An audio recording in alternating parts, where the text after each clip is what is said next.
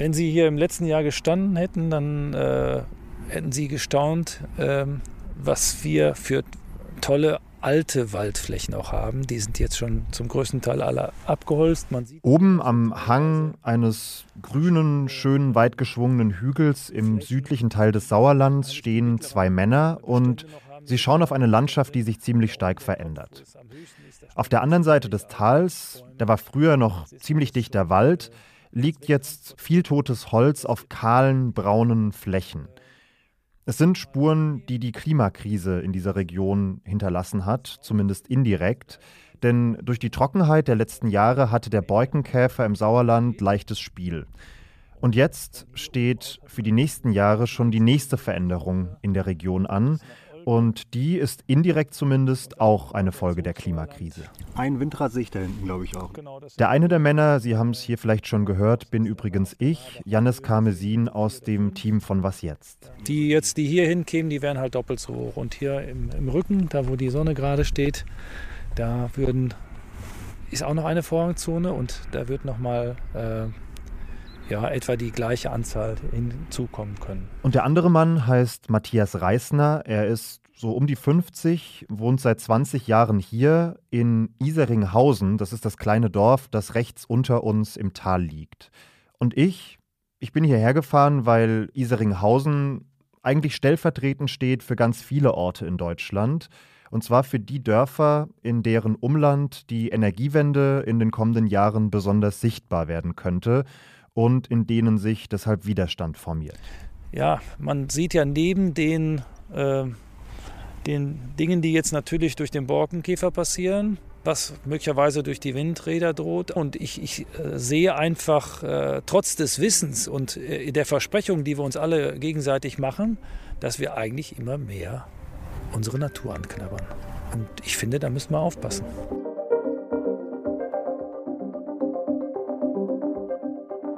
Am 15. Mai wird in Nordrhein-Westfalen ein neuer Landtag gewählt. Und die Frage, wie sich das bevölkerungsreichste und auch das energiehungrigste Bundesland in Zukunft sauber, sicher, bezahlbar, unabhängig mit Energie versorgen kann, ist aktuell im Wahlkampf das Thema. Bei der CDU von Ministerpräsident Hendrik Wüst und auch bei den anderen Parteien. Der Krieg markiert für unsere Energieversorgung eine tiefe Zäsur, die früher kommt als erwartet. Langfristig, da sind sich die Parteien mit der AfD mal ausgenommen, alle einig, heißt das Ziel, das Energiesystem der Zukunft soll aus regenerativen Energien bestehen.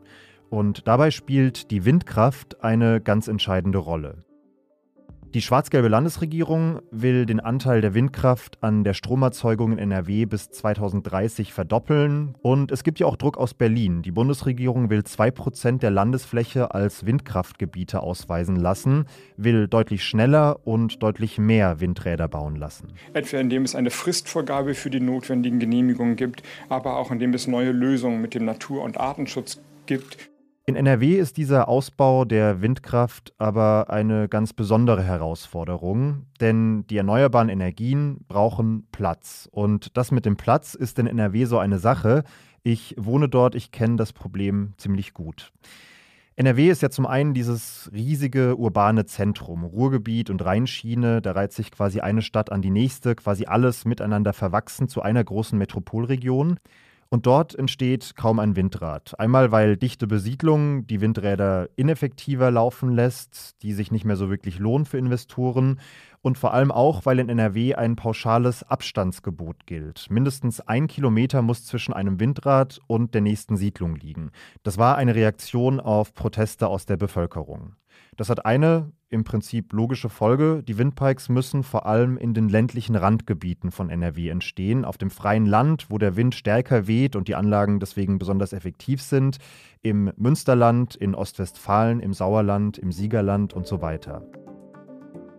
Das wiederum stört Menschen wie Matthias Reisner und deshalb protestieren sie, manche klagen und das verzögert natürlich den Ausbau der Windenergie, der ja aber für diese Energiewende so wahnsinnig wichtig ist. Im Landtagswahlkampf geht es viel um die Frage, wie mehr, wie schneller gebaut werden kann. Und heute in dieser Folge von Was jetzt kümmern wir uns um eine Frage, die eher vernachlässigt wird, nämlich wie kriegen wir beides unter einen Hut, die Energiewende und den sozialen Frieden? Von daher liegt mir natürlich auch sehr viel an der tollen Landschaft des Sauerlandes. Und wir kommen zum Anfang dieser Recherche nochmal zurück zu Matthias Reisner. Der ist wirklich immer, sagt er, ein Vereinsmensch gewesen. Musikverein, Fußballverein, Ortsverein, so das volle Programm. Und jetzt, seit drei Jahren, ist er auch noch Vorsitzender einer Bürgerinitiative, quasi auch eine Art Verein.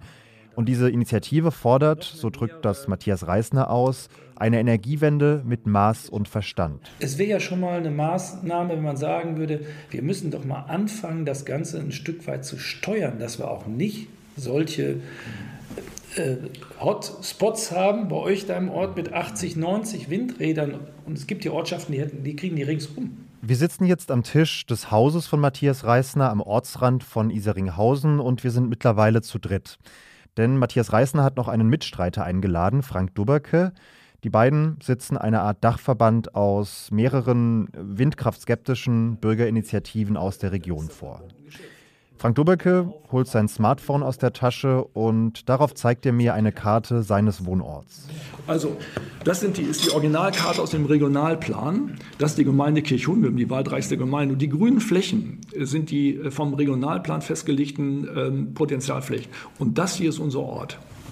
Und hier stehen schon fünf Windräder. Das hier? Das hier, genau. Also mhm. komplett quasi eingeschlossen von. Eingekreist, ganz genau, genau. Und hier sind die bereits vorhandenen Windräder und ich wohne ungefähr hier oben. Da kommen noch 200 Meter, 240 Meter hohe Windräder vor. Das ist eine, also wenn Sie das sehen von der Kulisse, wenn Sie sich das vorstellen, hm. ist das eine Katastrophe.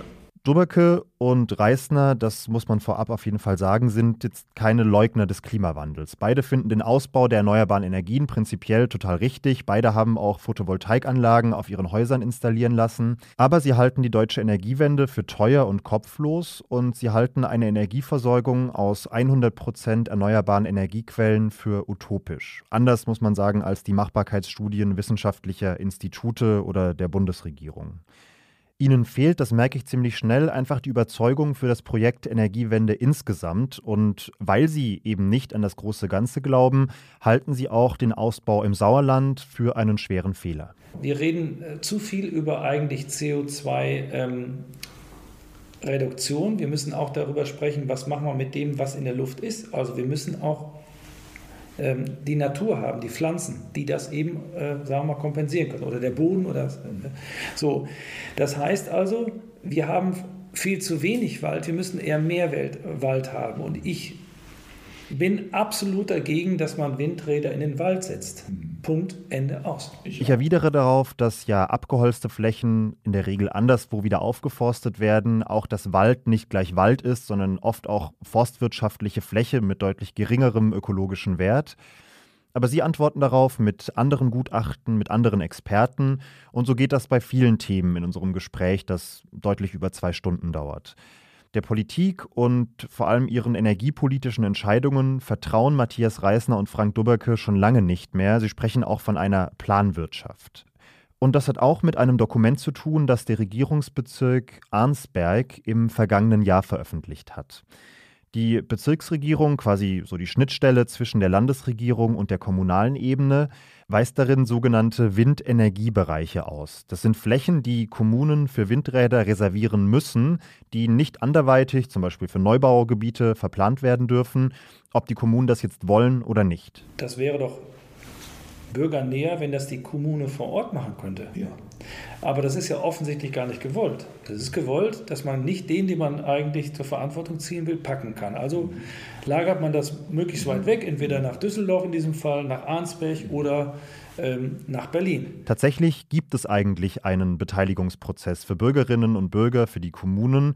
Sie konnten, und das haben sie auch getan, wie viele tausende andere Menschen, zum ersten Entwurf des Plans Stellung beziehen und diese Einwände werden vom Regierungsbezirk aktuell geprüft und unter Umständen dann eben auch für die finale Version des Regionalplans berücksichtigt. Frank Dubberke und Matthias Reisner sagen aber, sie würden sich wünschen, dass von Anfang an die Kommunen und die Bürgerinnen und Bürger die Handhabe darüber haben, in welcher Form die Energiewende in ihrer Region umgesetzt wird. Vorhin habe ich gesagt, die Kommune XY hat jetzt bis 2030 bis 2040 oder bis 2050 in diesen Schritten so viel Energie zu erzeugen und so viel CO2 einzusparen. Und man hätte ja dann sagen können, wenn ihr in den nächsten zehn Jahren nicht dieses Zwischenziel äh, erreicht, dann kommen wir von da oben und dann kriegt ihr Vorgaben. Ich rufe wenige Tage später auch beim Regierungsbezirk an und frage, warum sie sich für diese Lösung von oben in Anführungsstrichen entschieden haben. Und dort sagt man mir, die letzten Jahre hätten eben gezeigt, dass es nur mit der Freiwilligkeit der Kommunen einfach nicht schnell genug gehe und dass dieser Plan den Ausbau beschleunigen solle. Mein erster Gedanke, das mag sein, pragmatischer ist es mit Sicherheit, aber ich denke mir auch, mit etwas mehr Fingerspitzengefühl, mit etwas mehr Basisdemokratie zu Beginn des Prozesses ließen sich vielleicht auch einige Konflikte vermeiden. Ich frage mich also, ginge das nicht irgendwie auch eleganter? Das ist wichtig, dass das koordiniert passiert. Das ist Simon Müller, Direktor für die Deutschlandarbeit beim Think Tank Agora Energiewende. Da ist auch ein gewisser Top-Down-Prozess notwendig. Das, das geht nicht, äh, indem man einfach nur sagt, okay, alle Leute melden jetzt mal so ein bisschen was an und wir gucken, ob das am Ende reicht. Ich will von Simon Müller wissen, wie man das trotzdem schafft, dass auch jene, die am meisten von der Energiewende betroffen sind, sich mitgenommen fühlen. Und er sagt, man müsse den Betroffenen auf zwei Fragen wirklich solide Antworten geben können. Brauchen wir denn überhaupt die Windenergie und warum soll das jetzt bei mir vor der Haustür passieren? Die erste Frage, machen wir es kurz, ist ziemlich leicht zu beantworten. Ja, es braucht die Windkraft, vor allem für den sonnenarmen, aber windreichen Winter. Die zweite Frage, muss es vor meiner Haustür passieren? Die ist deutlich schwieriger und komplexer zu beantworten. Denn es ist am Ende eine Verteilungsfrage zwischen einzelnen Bundesländern, aber auch innerhalb einzelner Regionen. Und dabei muss es fair zugehen. Da muss jeder einen Beitrag leisten, das fair aufteilt und dann mit einem transparenten Verfahren rausfindet, okay, hier ist ein Bereich, der eignet sich, aber dann den Leuten auch ein Mitspracherecht geben, zu sagen, naja, wenn ihr das Ding hier ein bisschen noch da drüben hinschiebt, wenn ihr vielleicht die Anlagen dahin stellt, dann ist es für alle Beteiligten besser. Das muss auch möglich sein. Simon Müller sagt also im Prinzip, Zuckerbrot und Peitsche müssen sein, ein bisschen Zwang, aber auch ein bisschen Rücksicht und eine Entschädigung. Wenn wir jetzt den Windkraftausbau in ländlichen Regionen als etwas sehen, was nur ein Nehmen ist, ja, und der ländliche Raum nur die Nachteile davon hat, da sitzt das Problem. Ganz platt, wer hat am Ende was von dem Geld? Ich fahre in eine Kommune, die genau für dieses Problem schon vor einigen Jahren eine Lösung gefunden hat. Nach einem Kilometer an der Ausfahrt 62 rechts abfahren in Richtung Lichtenau und danach links abbiegen. Es geht nach Ostwestfalen, also vom Sauerland aus in Richtung Norden, in die Nähe von Paderborn. Schon einige Kilometer bevor ich ankomme, sehe ich die ersten Windräder rechts und links von der Autobahn. Und je näher ich komme, desto krasser wird dieses Bild. Man sieht mehrere hundert Windräder in der Gegend um die Stadt, in die ich fahre, nämlich Lichtenau. Und viele von diesen Windrädern stehen da schon seit den späten 90ern. Wir waren seinerzeit mal kurzfristig der größte Binnenwindpark Europas. Das ist Josef Hartmann. Er war von 2014 bis 2019 der Bürgermeister von Lichtenau, genau in der Zeit, in der große Teile der neuen Windparks von Lichtenau geplant und gebaut wurden. Ich wollte ihn eigentlich persönlich treffen, aber wie das heute manchmal so läuft, am Morgen des Treffens bekommt er Fieber, sein Corona-Test ist positiv und wir sprechen stattdessen über Zoom. Und er erzählt mir, wie das so gewesen ist damals in Lichtenau. Auch damals, sagt er, gibt es Widerstand, es gründet sich eine Bürgerinitiative und Josef Hartmann muss im Prinzip die Kämpfe austragen, die heute im Sauerland ausgetragen werden. Aber er bekommt sie auch recht schnell in den Griff. Er einigt sich mit den Bürgerinnen und Bürgern der Stadt auf Sichtschneisen, so ganz ohne Windräder, oder er verkleinert einen Windpark in der Nähe eines besonders betroffenen Ortsteils. Und vor allem setzt er sich ein Ziel. Dass die Bürger möglichst äh, an den Erlösen äh, dieser neuen Anlagen partizipieren sollten. Josef Hartmann denkt sich damals, warum sollten die Menschen, die die Windräder vor ihrem Fenster haben, vielleicht auch ertragen müssen, nicht auch irgendwie finanziell von ihnen profitieren?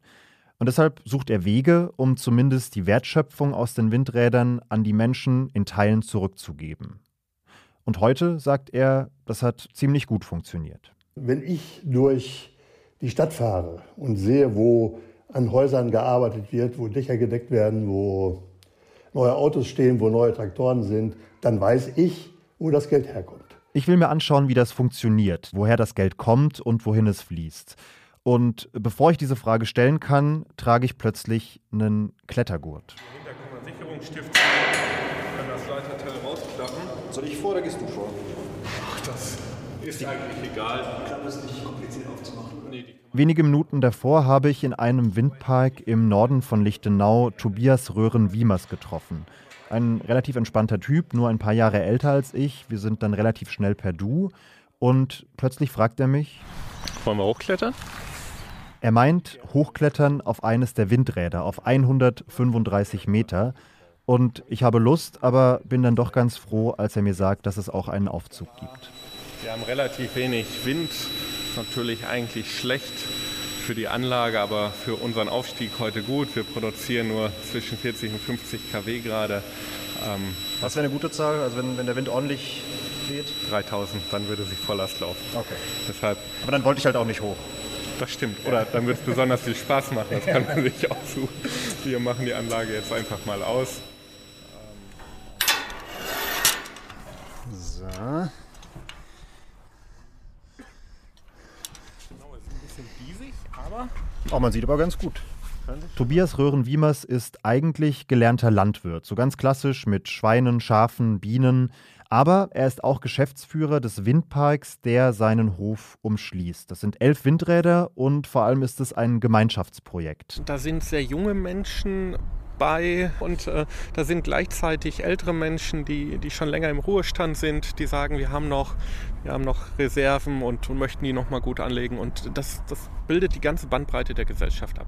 Denn dieser Windpark wird nicht von irgendwelchen anonymen Investorinnen und Investoren aus der Ferne finanziert oder von großen Energiekonzernen getragen, sondern von den Bürgerinnen und Bürgern von Lichtenau. Das heißt auch, was der Windpark an Rendite abwirft, landet am Ende auf den Konten dieser Menschen. Erinnerst du dich dann auch an Leute, die eher skeptisch der Windkraft gegenüber waren und dann gesagt haben, ach komm, wenn es Rendite abwirft, dann steige ich jetzt einfach die, mit ein? Ja, natürlich. Die, die haben wir auch. Die haben wir auch in der, in der Gesellschaft. Ähm, aber das ist dann ja auch okay, wenn in einem Diskussionsprozess irgendwann die Erkenntnis kommt, es ist vielleicht doch gut, was dort gemacht wird, dann haben wir seinerzeit diese, diese Menschen natürlich auch mit aufgenommen. Solche Bürgerenergieparks gibt es mittlerweile in vielen Teilen Deutschlands. Es ist keine ganz neue Idee. Manche sind profitabler, andere weniger. Aber Lichtenau hat es dabei nicht belassen, sondern ist noch einen Schritt weiter gegangen. Es sollten nicht nur die Menschen von der Windkraft profitieren, die genug Geld haben, um in diesen Park zu investieren, sondern am besten alle. Und deshalb betreibt die Kommune zum einen auch selbst einige Windräder und subventioniert mit den Erlösen den Strom und das Wasser der Lichtenauer. Und fast alle Windparkbetreiber zahlen ein Prozent ihrer Gewinne in eine Bürgerstiftung ein. Diese Bürgerenergiestiftung hat jedes Jahr einen sechsstelligen Betrag zur Verfügung, der für das Ehrenamt ausgeschüttet wird, für kulturelle, soziale, ehrenamtliche Zwecke. Dort bekommt dann halt der Sportverein einen, Zuschuss für den neuen Bulli. Ähm, der Musikverein einen Zuschuss für neue Instrumente, die, die offene Ganztagsschule für verschiedene Projekte. Das klingt eigentlich nach einer ziemlich naheliegenden und einfachen Lösung, mehr Geld in den Kommunen zu lassen, die dazu bereit sind, die Windkraft auszubauen und das Geld vor allem auch an die Menschen weiterzuleiten. Aber es klingt auch fast zu einfach. Tobias Röhren-Wiemers und Josef Hartmann geben auch beide zu, die Maßnahmen hätten auf jeden Fall geholfen, Konflikte abzukühlen, aber natürlich seien aus Windkraftgegnern immer noch keine Fans geworden. Als ich Matthias Reisner und Frank Dubberke von diesem Modell erzähle, sagen sie, ein kleines bisschen Geld wird unsere Meinung nicht verändern, das spiele keine Rolle. Und als ich wissen will, was sie denn dann vielleicht milder stimmen könnte, denn beide sind sich bewusst, dass die Windparks in der Region nicht komplett verhindern werden können, sagen sie, Sie wünschen sich vor allem Kompromisse. 0,16 Prozent äh, der deutschen Gesamtfläche ist überbaut mit Autobahnen, die auch durch die Städte gehen. Jetzt bauen wir 2 Prozent an Flächen, die wir für Windräder brauchen. Warum baut man nicht die Windräder in der Nähe von bevölkerungsarmen Autobahnen, entlang der Autobahn, wo auch schon Infrastruktur vorhanden ist? Das ist für mich ein Kompromiss. Im Grunde ist ja die ganze Energiewende eine ständige Suche nach Kompromissen, nach der richtigen Balance zwischen äh, Klimaschutz, Natur- und Artenschutz und den Interessen von Anwohnern und Anwohnerinnen, zwischen der Energieunabhängigkeit und der Energiesicherheit und eben auch zwischen dem, was man den verschiedenen Teilen des Landes an Veränderung zumuten kann und zumuten muss. Womit wir dann auch beim letzten Stopp dieser Reise wären und bei der Frage, wie könnte eigentlich der Beitrag der Städte zu diesem Thema aussehen? Das ist der Stadtteil, Stadtteil Fuhlenbrock eben an der Halde, wo man auch noch den Förderturm von von Zechania sieht. Ich bin in Bottrop. Das war bis 2015 noch der letzte aktive Standort eines Steinkohlebergwerks im Ruhrgebiet. Und Tillmann Christian, der ist der Leiter des Umweltreferats der Stadt Bottrop, hat einen ziemlich symbolträchtigen Ort für unser Gespräch vorgeschlagen. Wir treffen uns nämlich auf einer Halde, also auf einem Hügel aus altem Bergbauschutt, der so 80 Meter über den Rest der Stadt hinausragt. Und von da oben sehen wir quasi einen Querschnitt unserer ganzen aktuellen Stromerzeugung. Da liegt ein Kohlekraftwerk, viele Solaranlagen und auch ein paar vereinzelte Windräder. Ich gehe auch davon aus, dass da bestimmt noch ein, zwei Anlagen dazukommen können. Aber es ist eben wirklich nicht das Vehikel, um wirklich die Energiewende hier in Bottrop zu schaffen. Tilman Christian ist gebürtiger Bottropper, ziemlicher Lokalpatriot und er will in seiner Rolle bei der Stadt dafür sorgen, dass Bottrop bis 2035 klimaneutral ist. Das heißt, er will Bottrop von der alten Bergbaustadt zu einer Stadt machen, die sich komplett mit regenerativer Energie versorgt. Und auf diesem Weg ist Bottrop tatsächlich schon deutlich weitergekommen als viele andere in einem Modellgebiet, das jetzt nicht nur ein Stadtteil ist, sondern ungefähr die halbe Stadt umfasst, hat Bottrop es geschafft, mit Förderprogrammen und mit viel Informationsarbeit bei den Bürgerinnen und Bürgern die Energiewende voranzutreiben. Tatsächlich hat keine Großstadt in NRW pro Kopf so viel Photovoltaikleistung installiert wie Bottrop. Und innerhalb von zehn Jahren sind die CO2-Emissionen in diesem Modellgebiet um 50 Prozent gesunken. Der Weg zum Ziel ist aber trotzdem noch weit, denn um das Ziel, die Klimaneutralität zu erreichen, fehlen unter anderem noch etwa 20.000 durchschnittlich große Photovoltaikanlagen auf den Dächern der Stadt. Das würde heißen, pro Tag müssten drei Dächer bestückt werden. Und selbst dann ist klar, ohne die Windenergie aus dem Umland wird es, gerade im Winter, trotzdem nicht funktionieren. Aber Tillmann Christian sagt, so sei das eben bei der Energiewende. Jeder muss seinen Teil beitragen. Und wir als Stadt können nur gucken, dass wir so wenig Strom wie möglich verbrauchen, so viel Strom wie möglich selber versorgen.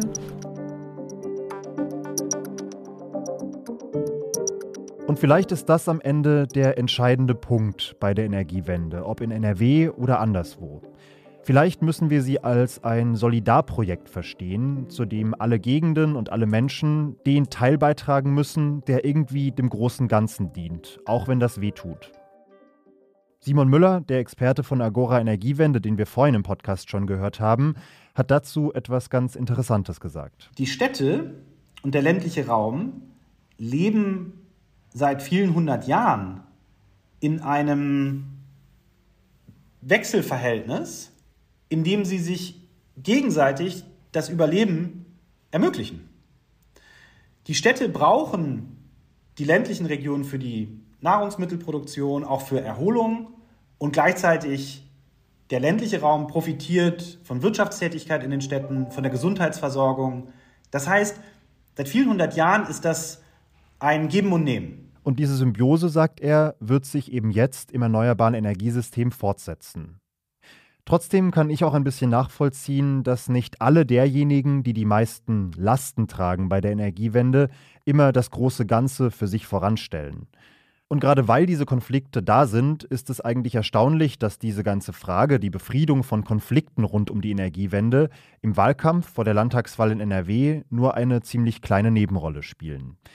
In einem Nebensatz heißt es immer wieder von den verschiedenen Kandidatinnen und Kandidaten, man müsse die Menschen mitnehmen und wer stärker belastet ist, sollte auch stärker profitieren. Aber während die Parteien bei Ausbauzielen, bei Ausstiegspfaden und Co relativ deutlich und konkret werden, bleiben die Konzepte in dieser Frage relativ vage. Und das, obwohl es durchaus Ideen gibt, um so ein bisschen Druck vom Kessel zu nehmen aus dem ländlichen Raum. Zum Beispiel für die Windkraft nicht nur in Forsten und beim Artenschutz Regeln zu lockern, sondern auch in Gewerbe- und Industriegebieten oder in Binnenhäfen, wo also viel Energie verbraucht wird. Denn da stehen wegen strenger Bauvorschriften und Nutzungspläne bislang kaum Windräder, obwohl Platz da wäre und ja sowieso schon Beton und Glas visuell dominieren und Maschinen jede Menge Lärm machen, die Räder also am Ende niemanden so richtig stören dürften. Oder ein zweites Beispiel, warum nicht die Mindestabstände für Windräder neben Autobahnen und Schienentrassen reduzieren, um dort mehr Flächen zu schaffen? Beide Vorschläge werden natürlich nichts daran ändern, dass große Teile der benötigten Windparks in ländlichen Gegenden entstehen müssten, aber sie wären ein Kompromiss, ein Zeichen des Entgegenkommens. Das war die Sonderfolge von Was jetzt zu Energiekrise und Energiewende mit einem besonderen Blick auf Nordrhein-Westfalen, so kurz vor der Landtagswahl. Teilen Sie uns gerne Ihre Gedanken zur Folge und zu unserem Podcast mit unter wasjetzt.zeit.de und hören Sie uns doch gerne auch in den kommenden Tagen zu mit täglich mindestens einer neuen Folge. Ich bin Janis Karmesin und sage bis bald.